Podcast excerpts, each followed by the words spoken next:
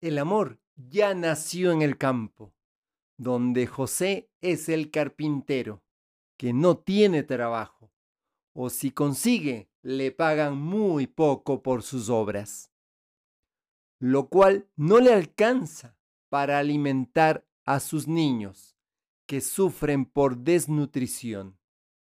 Y su esposa, una tal María, que debe ir a planchar muy humildemente la ropa que goza la mujer hermosa del poderoso, a quien le pagan la mitad de lo que le pueden pagar, a quien no le afilian a un seguro de salud.